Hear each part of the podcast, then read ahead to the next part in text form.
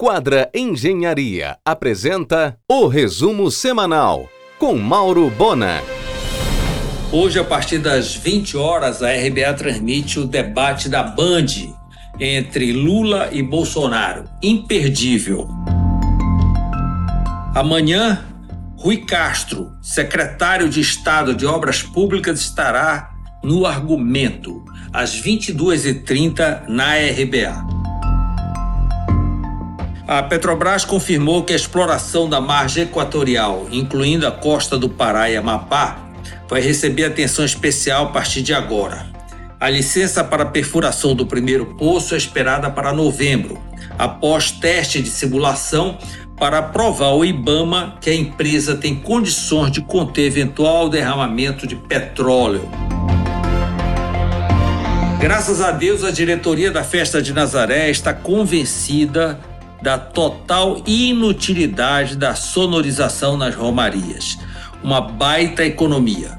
Nos pontos onde ainda não existam homenagens, as bandas militares fariam um sucesso, tipo a PM no Largo do Redondo, a Marinha em frente à CDP, o Exército em frente ao Solar da Beira e a Aeronáutica na Pedra do Peixe. A Steel escolheu Benevides para o seu moderno centro de distribuição no Pará. Benevides tem posição estratégica e vive um momento de prosperidade.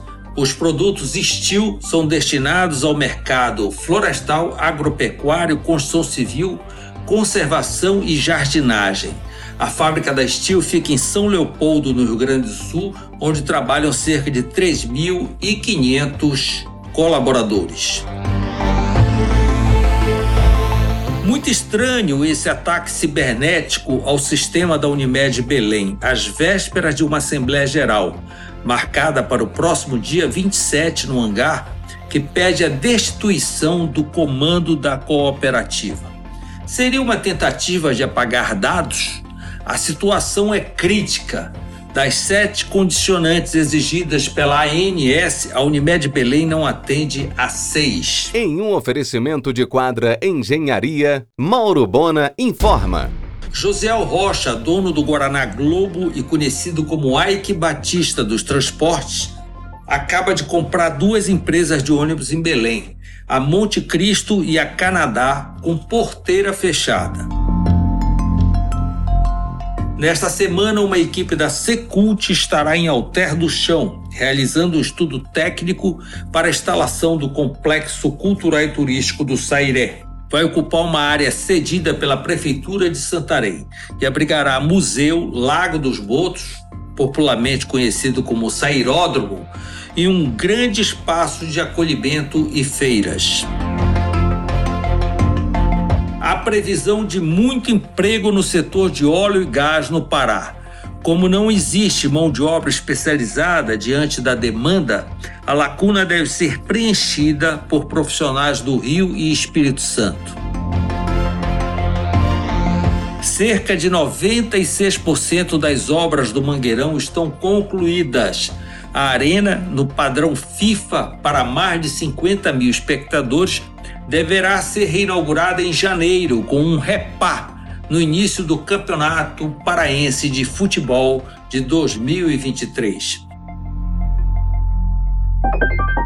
A pista de atletismo olímpico de última geração será instalada no Mangueirão em dezembro, o estádio será autossustentável, com energia solar e aproveitamento de água da chuva. O estacionamento fechado também poderá abrigar eventos culturais. As obras de restauração do Cemitério da Soledade seguem a todo vapor. A entrega da primeira etapa está prevista para o aniversário de Belém em janeiro. Com um investimento de 16 milhões de reais via Secult, o espaço será transformado em parque público, incluindo museu, área expositiva e ações de educação patrimonial. A empresa Tenente Tavares Energia Construtora venceu a licitação da CEURB para tocar a obra do Boulevard da Gastronomia, uma promessa de Edmilson para Castilhos França. Em um oferecimento de quadra Engenharia, Mauro Bona informa. A Reina Pet, rede paraense do grupo Almeida Gonçalves, vai inaugurar no mix do Pátio Belém. O consórcio Novo Norte, permissionário do aeroporto de Valdecans, deverá assumir a operação até março próximo. Não descarta a construção de um edifício garagem. A beneficente portuguesa alugou uma de suas esquinas na Generalíssimo para a instalação de uma farmácia Drogazil. Começam no próximo dia 7 as inscrições para o vestibular de medicina do IDOME, o Instituto de Educação Médica em Castanhal. Nesta terça, abre as reservas para a tradicional performance natalina no restaurante Família Sicília. Em novembro, as apresentações são de terça a sábado. A nova e bonita orla da Pracinha de Salinas será entregue ainda antes do Réveillon. Também o Parque do Maçarico e acessibilidade à Praia da Corvina. Além da região da Pracinha, em Salinas, Elda entregará orlas urbanizadas em Tucuruí e na Praia do Crispim, em Marapanim. E no seu radar, claro, a orla do Atalaia, também em Salinas. Projeto pronto de transformação do antigo Hotel Regente em Paragominas em hospital regional. Aguarda apenas a liberação orçamentária. A licitação da obra deverá ser publicada até o final do ano. Licitada a obra do Centro de Convenções de Castanhal deverá iniciar em janeiro. Já o de Santarém estará concluído em julho do ano que vem. Em parceria de Elder com a Prefeitura, também será construído um equipamento para eventos em Marituba.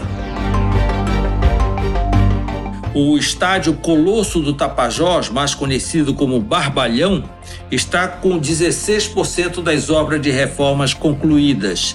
Ficará pronto em julho de 2024, com capacidade para 22 mil espectadores. O pronto-socorro que Helder constrói no Augusto Montenegro deverá ser entregue para Edmilson em julho do ano que vem.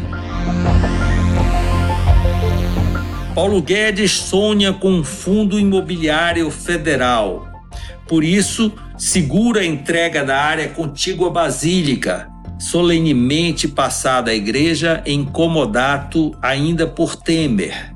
Assim como segura a área da Infraero, onde funcionou a pista do Aeroclube, sonhada para a instalação do parque da cidade. O restaurante Coco Bambu, no mix do Bosque Grão-Pará, receberá convidados no dia 31 próximo e no dia 1 de novembro estará aberto ao público. São 600 lugares e uma adega de 600 rótulos será virtual no próximo dia 3, das 8 às 19, a eleição para a presidência do CREA.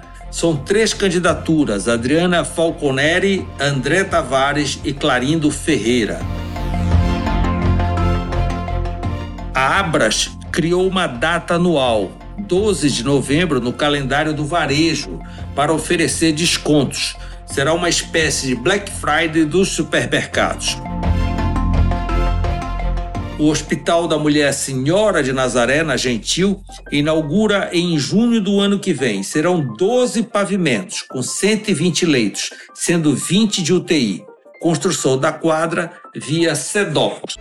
Você ouviu o resumo semanal com Mauro Bona. Siga o Twitter, arroba Mauro Bona.